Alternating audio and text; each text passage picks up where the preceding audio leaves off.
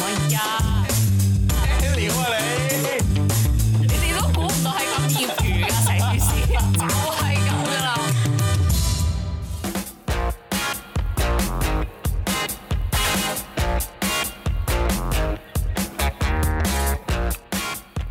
食啦月餅 à. 啊！月餅啊，大家好，大家好，中秋節祝大家人月兩團圓，千里共嬋娟，步步高升，身體健康。做乜新嘢年啊拜？神啊，已經變咗。我哋呢集咧就話咁快嚟到中秋節嘅前後，係啦，我哋想試下咧，即係我哋趁呢個熱熱點， 趁嗯呢個。熱點我哋諗住咧，趁呢個熱點咧，跟住睇下可唔可以增加我哋嘅收聽率。就係、我哋今今集咧就係要講中秋節。哇！一講起中秋節，咦？維美自我介紹先，我係但願人長久，乜嘢啊？你爭個千里共嬋娟係邊個我啊？係人與兩團圓。唉、我係送禮肥啊！唉， 得，宋禮勤嘅朋友，即係死都唔，我唔知點解佢哋可以咁着重呢個名咯。我係永遠喺減肥路上面嘅田叔，我係為食 K，你應該最冇食。點解 啊？因為你好中意食月餅啊，唔係我中意食好食嘅月餅。你最中例意好食嘅月如呢餅。例如邊間？我覺得誒、呃即係講緊月餅啦，都係好多人話哦，啲咩咩美心啊，啲咩即係好多好出名嗰啲咩四季啊，定係點樣好勁噶嘛。但係我覺半得。島但我又唔係誒十分追崇嗰啲喎，我覺得啲平平地嘅都好好食喎，例如聖嘟拿嗰啲你諗咧，下開名而家唔開名，你做乜嘢啊？你喺澳門啊嘛佢呢有啲收係。咗聖嘟拿嗰個廣 告，唔係佢收咗奪心，奪心喂喂，不過咧，你知唔知其實澳門個奪心同香港個奪心係兩間公司嚟㗎？我知啊。梗係，係啊，係係難難食好多嘅。佢佢又諗住講一啲嘢驚嚇我哋，點知我哋個個都知 咯。 我純粹幫你普普及下。唔係講翻就係我話嗰啲月餅，我以前咧我係好唔中意食嗰個蛋黃啊嘛，可能細個淨係中意食甜嘢啊。嗰個叫鹹蛋黃，正確啲嚟講。 sorry，OK OK OK，鹹蛋冇黃。問題啊，係顯示佢無知啊， 可能佢真係食開蛋唔黃係咧。，因為咩我諗緊，啫？蛋黃鹹蛋黃唔係蛋黃啊！啊唔，係我喺度諗緊個月餅，突然間有嗰啲好普通嗰啲蛋黃真係嘔出嚟 咯。係唔同味 嘅。係，OK，繼續。唔係咁就係話，慢慢大個咗之後，發現嗰個鹹蛋黃係好有層次嘅，同埋佢嗰個鹹味啊，同埋嗰啲油份咧滲咗落嗰個蓮蓉嗰度，令到個蓮蓉都好食咗咯，我覺得你。同你有個冇你有冇食出四樓嘅感覺啊？四 樓嚇咩意思啊？層次啊嘛，好笑，喂，我覺得好撚搞 笑，我食過十七樓。乜鬼啊嘢？唔係你同嗰啲人咧年齡，即係譬如可能有啲話啊，我去咗三十幾歲嗰個時候，我就會想食嗰啲五仁月啊咁哇樣。唔得，好難食。唔係因為你你而家先廿二啫嘛。唔唔，我我呢一世都唔會食佢嘅，好難食嘅真係。我覺得誒、太多嘢喺入邊咯。你你哋覺得唔係？你哋覺得除五人，即係有冇啲咩月餅係哇超正咁樣？嗱，現時市面上我自己諗咧，就好似有冰皮啦，有傳統嗰啲啦，跟住有細細嗰啲咩流心月啦，仲有各式各樣嘅一種雪糕類型嘅月餅，因為佢哋唔知點解木糠布丁甸，係啊，啊雪糕啊，木糠布甸都有咩？有啊有啊有啊。即係未係雪糕月餅啊？澳門有一間沙嘟拿，啊，佢就係出木糠布丁嘅。你你你哋 prefer 邊種咧？誒哎仲有㗎，仲有一啲月仲有餅。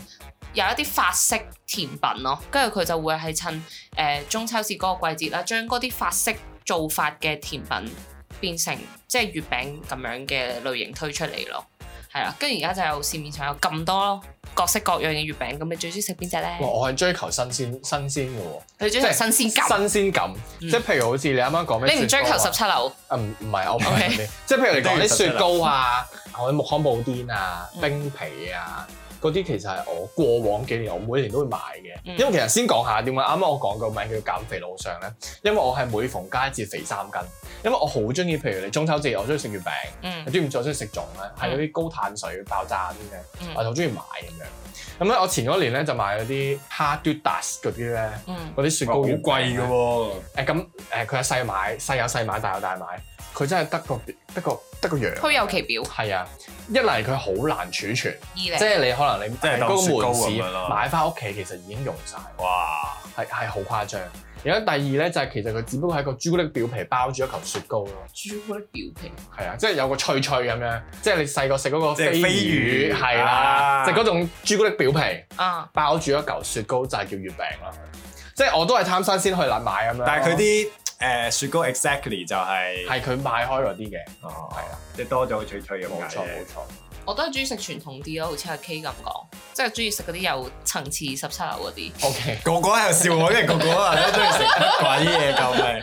唔係，但係同我埋覺得流心月我都中意，呢啲其實流心月已經係比較潮啲噶啦，嗯即係唔已經唔係好傳統啊嗰種嚟係嘅。，我記得誒、呃早幾年啱啱推出呢啲咧，好新鮮嘅時候，個個都話唔同食法啊，點樣攞去叮幾多秒係啊啊，然之後入邊點樣流啊，又話點樣雪啊。但我覺得諗諗起諗到流心月嗰啲人都幾勁，係佢佢係從，我覺得係咪從啲點心嗰啲做研發出嚟？可哦能係流流沙包、嗯，奶黃包，我覺得嗰啲我真係好尊重呢個人咯，因為從此以後我就好中意，我本身就好中意食好細個嗰啲月餅，因為我覺得太大個嗰啲咧就即係食到個人好滯。誒、我其實覺得呢個某程度係關於即係社會進步嘅問題嚟 What 嘅 the。fuck？呢即個係你健康咗，真㗎啦。譬如你健康咗咁，你以前咁大個月餅咁，可能啊有高知糖唔知點解咁？高大個？點解？係要分享啊！脂肪哦，而家啲人唔注重分享 啦。冇呢一錯個， 手喂，機咁啊！又啱喎！你諗係下啊，我咁細個一啖嗰啲，我點樣分享咧？即係一半啊咁樣。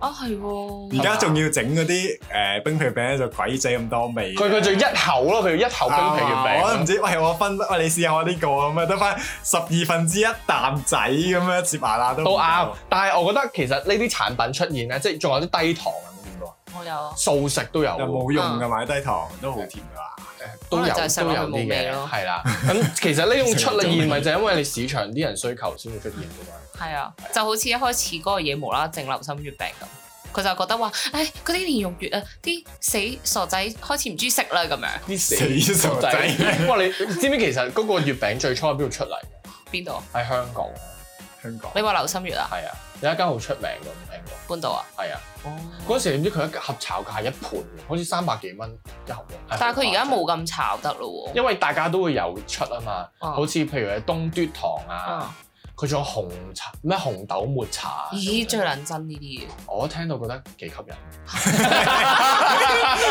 果然係 即刻肥啊嚇！一到一到節日就即刻肥嘅甜咩啊筒，追求為咗追求新鮮感而肥嘅田叔咯，叫。因為我前嗰排咧都有叫我誒喺、香港嘅親戚啦，幫佢訂半島月餅嘅，跟住之後佢就同我講，佢話：哎誒而家亦都有一啲行銷手法啊！而家所有嘢嗰啲月餅出到去都話，曾經喺半島度做過月餅師傅嘅人開嘅咯。跟住所以我就買咗啦，成為咗個標的咯。你明唔明係啊，我買咗一個叫望月嘅月餅咯，佢就係蛋奶酥嘅，即係佢係素食月餅。因為點解咧就要講到啦，呢個送禮。送禮費哦，送係啦，禮肥生日送禮 fee 要講翻送禮嘅嘢，因為譬如可能我而家啱啱出嚟做呢啲要接觸得咁多社會各界名人嘅時候咧，你就會開始好感恩，即係你當你遇到一個所謂嘅有錢人同埋大佬，佢咁睇得起你啦，跟住咁照顧你有教識你嘅嘢嘅時候咧，唔知點解莫名有一啲哦感恩的心係嘛？係啦，同埋有啲節日就會記起佢咯，即係好想去表達自己，但係又唔想咁嗰啲叫乜嘢咁市儈啊，即係又唔想送錢俾人，因為人哋大撚把錢啦，你唔可能送錢俾人哋噶嘛。最緊要係 送健康，係啦，最緊要就係送一啲應，即係我覺得每個佳嗰啲佳節嘅出現就係攞嚟感恩噶咯。譬如可能呢個中秋節，我就諗到啊，我應該要買盒月餅俾某一個人嘅，但係呢，究竟佢適合啲咩月餅呢？就係、我同佢公出差嗰個時候。佢就係對健康好有追求咯，跟住之後我就上網睇，跟住我阿嫂咁啱就推薦咗，誒、呢個係素食嘅月餅，唔會好甜乜乜乜咁樣，跟住我就專登買咗一盒咁樣咯，所以呢個就係我送禮嘅小心機。所以你就即係送就冇試啊嘛？有冇試過啊？唉，一匹布咁長，屌佢運咗過嚟之後碎晒喎，我真係唔知點送啊！你即係你打開咗佢碎晒。係啊，佢碎晒我咯想，打開嚟偷食試下。其實除咗月餅之外，仲有好多喺中秋節要食嘅嘢噶嘛。例如啊咧，例如係嗰個菱角，大家知唔知菱角係咩先？即黑係色噶嘛，係啊係啊，即係好似牛角咁樣。因為我係有問過誒其他同事咧，佢係啊唔知道咩菱角嚟嘅喎，啊要藥材地㗎係咪啊咁啊？我覺得呢啲可能到再後幾代真係絕種嘅呢啲嘢。你知唔知點解要食菱角啊？咁我啱啱上網查咗，佢話希望啲小朋友聰明伶俐咯，我我我又係食我係我係我係見過呢一樣嘢咯，嗯但係我未食過咯。我 feel 到佢應該好難食，啊嚇係啊，誒，其實佢就係個殼好硬，但係食落去裏邊好似芋頭咁樣咯，係啊係啊，但係好鬼臭啊，唔知點解。你你啱啱唔係查咗點解咁臭咩？啊佢話可能係中嗰個水域臭咯。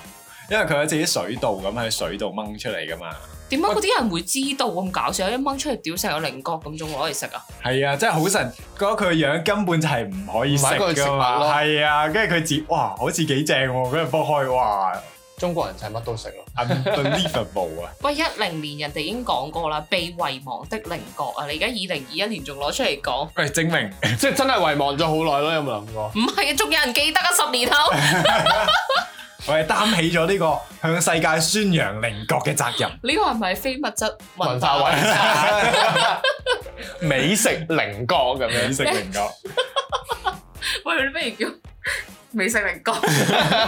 好 喂，但係名我咁講，你啲係成日見到呢啲嘢，定係中秋節先見到？啊中秋節即係中秋節，屋企人買翻屋企，即係我我點樣樣過咧？誒、即係我中秋節咧就會可能誒、一齊喺屋企誒睇下電視啊。以前係會外出啦，咁而家少咗啦。跟住睇下電視一定會沖啲誒嗰啲燒製啊，嗰啲茶咧，譬如嗰啲咩普洱啊，就喺度食月餅啊，剝下嗰啲芋仔啊咁芋啊，仔係咩嚟你有冇試過剝芋仔嗰隻手痕啊？㗎？乜嘢係芋仔啊？芋頭仔啊咯？即係好細粒哦我冇呢啲傳統嘅喎，嚇！係啊，真係冇。你食乜嘢我㗎？食淨係食月餅同埋食一餐佢就係飯咯。就係煲唔蠟咯。係係不嘛過你你會即係就我係一個哋屋企會煮九大簋咁樣煮多啲，然之後咪食月餅咯，就係咁㗎。佢就係商業社會下嘅產物，佢遺忘咗菱角嘅係啊契，弟。 同埋佢食粽一定係食嗰啲咩魚翅粽啊嗰啲梗咯，佢唔係啦永遠都唔會唔食傳係，統我食嗰嗰啲啲。仲係自己屋企包嘅，哦，係啊，係啊，哦，即係就健康啲咯。你知講翻中秋節，係啊，OK， 誒、我可唔可以查咗查嗰啲菱角咧？原來佢係好似蓮花咁樣嘅喎，佢嗰片田咧好似嗰啲蓮花田咁樣咯。即係佢係根莖 嚟嘅。誒、係，我俾你查，咁俾咁觀眾睇下好好唔好誒你自己上網查啦，你自己你自己上網查。喂，咁除咗嘢食咧，你之前阿田叔唔係話有好多有趣嘢可以分享？我我其實我啲唔係有趣嘢咯，係慢慢分享晒啦，你年輕嘅時候。年輕都會做嘅時 候，做都會做嘅嘢，即係可能你十幾歲啊，你阿媽俾廿蚊雞俾哦你，好乖㗎我哋好乖㗎。你中秋節都有阿媽俾錢啊？廿下廿下， 嗱，入下入下細個中喎，秋節俾咩錢啊？廿蚊雞你都要買滴滴金㗎，咩嚟㗎？即即係係嗰啲誒仙女棒啊，大陸嗰啲叫仙女棒，啊哦哦哦滴滴金，係我哋叫滴滴金啊。跟住你係啊儲起佢，淨係用一蚊買，其他十九蚊儲咗。梗係唔係啦， 咁你都要買下啲。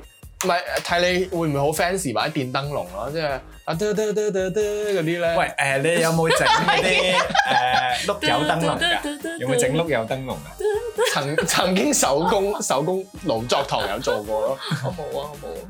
我唔係係個碌柚皮，你你係開四塊，然之後喺個頂度穿起佢，中間咧就擺個蠟燭嗯整個蠟燭滴小蠟俾固定支我啊蠟燭就係咁樣。知啲貓成日俾人搞鳩咯，哦哦，咁你又唔同唔因同為生活世界嘅我唔哋。係因為啲貓成日都俾人戴住嗰個碌柚喺個頭度咯，唔知咩事。跟住你知唔知係唔得㗎？因為會唔知好似會有毒啊，有紙皮，起分味嗰啲，係啊，會令到個頭暈嗰啲咯，唔舒服咯，食物中毒咯，可能會。所以你唔好搞鳩屋企啲狗狗同埋貓。 OK 關啦。 OK，翻嚟。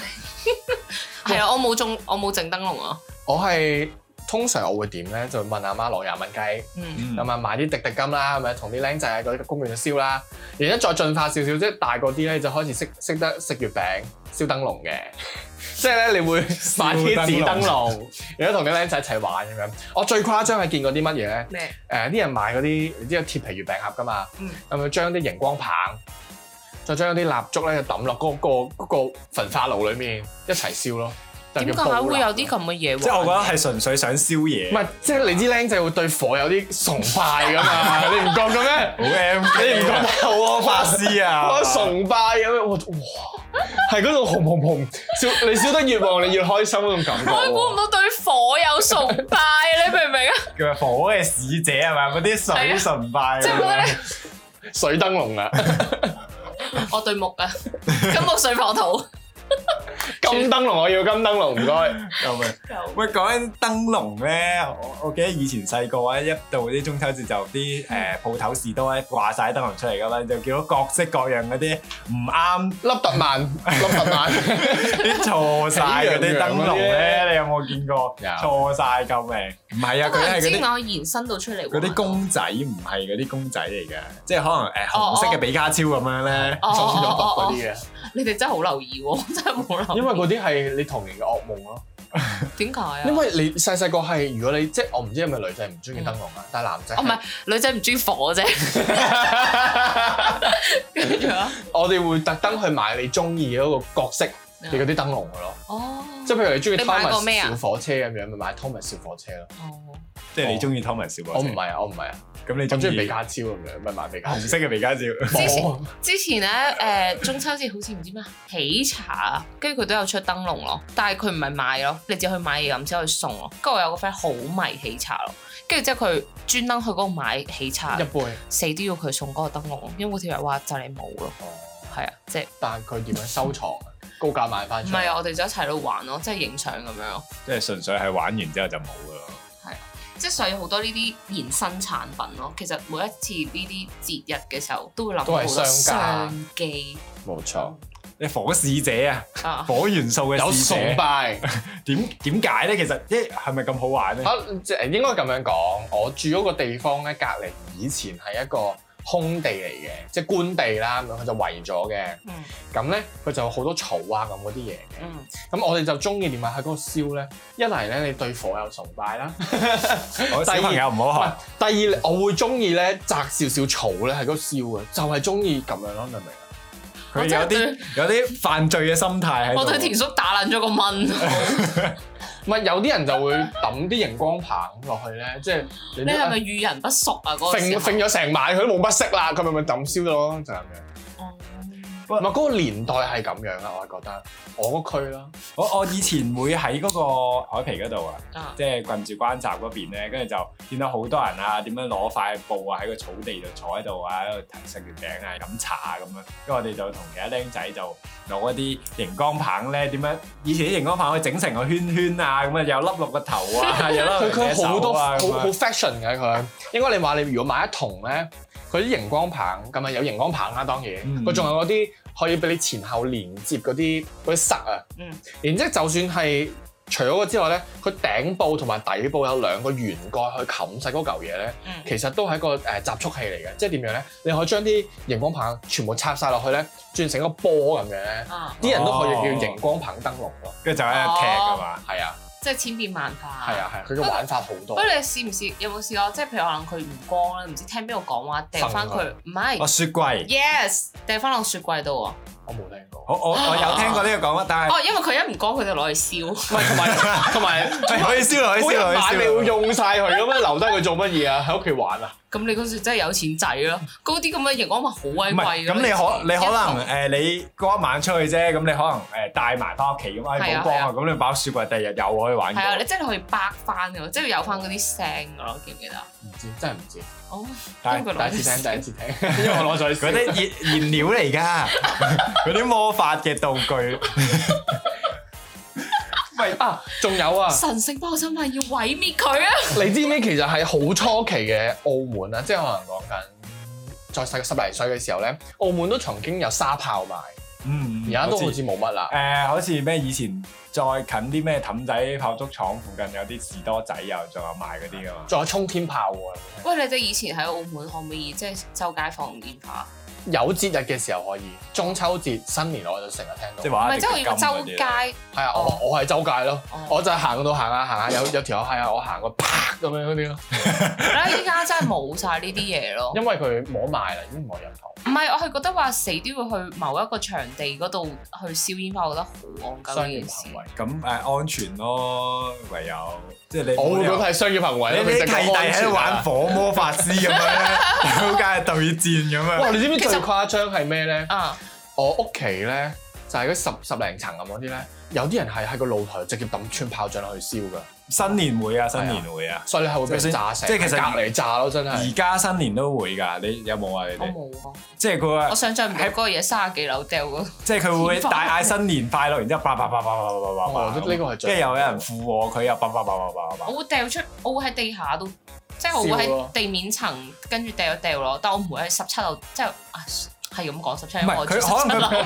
可能佢唔係掉嘅，但係佢會楞喺個露台外面啊，咁啊爬爬爬爬咯。咁佢冇理由喺自己屋企入邊爬噶嘛，係咪先？哦喺自己個爆炸咁啊！通常都喺屋企裏邊拍嘅，哦，唔係嚇我真係未見過咯，我未試過有條友突然間即係楞串炮仗出去，可能氹仔唔係啊我覺得嗰㗎一嘢要翻返去農村度住咯，可可能同或者你住嗰度咧，因為好比較好高多棟啊，係咪啊好唔多係棟？好多棟好多棟，同埋好多棟好高，嗯同埋好多啲四鬼佬喺度咯， 我覺得啲鬼佬會投訴咯。應該會，因為影低佢係邊座咧，係啊，邊個單黐位，線喂，其實我想知而家煲辣係咪犯法㗎？梗係犯法啦，一直都犯法啦。啦。係啊啊，你嗰個年代只不過犯法以啦前係以前冇咁多警察， 同埋意識冇咁強。係啊，而家你抌煙頭落街辣着嘢都係計嚟㗎，縱火㗎計。即係我覺得純粹係因為好搶火啊，嗰個燒臘搶晒啲後生仔啲貨，唔係同埋個熒光棒易燒啊，係咩？一燒紅。我真係冇，佢燒完之我真係冇玩後，過同埋同埋啊，佢唔係出到嚟係你平時見嗰啲火嗰啲顏色，唔係紅紅唔係跟橙色住，跟住跟住佢係有啲青嘅，隔離有個僆仔就會話：有啲綠哇有毒色㗎嘅，有毒嘅咁係啊！啊有毒，然之後大家就好臭走 咯，真㗎真㗎係真你㗎。哋會唔會冚下我過去㗎？通常佢旺到咁都唔會冚到蓋咯。唔係佢就係想睇佢咁和。哇！你睇我嘅藍色咁啊對戰冇，咁通 樣，常都係都係綠色綠色綠色到。啊我哦今次係綠色咁樣，睇下紅色勁啲定綠色勁啲。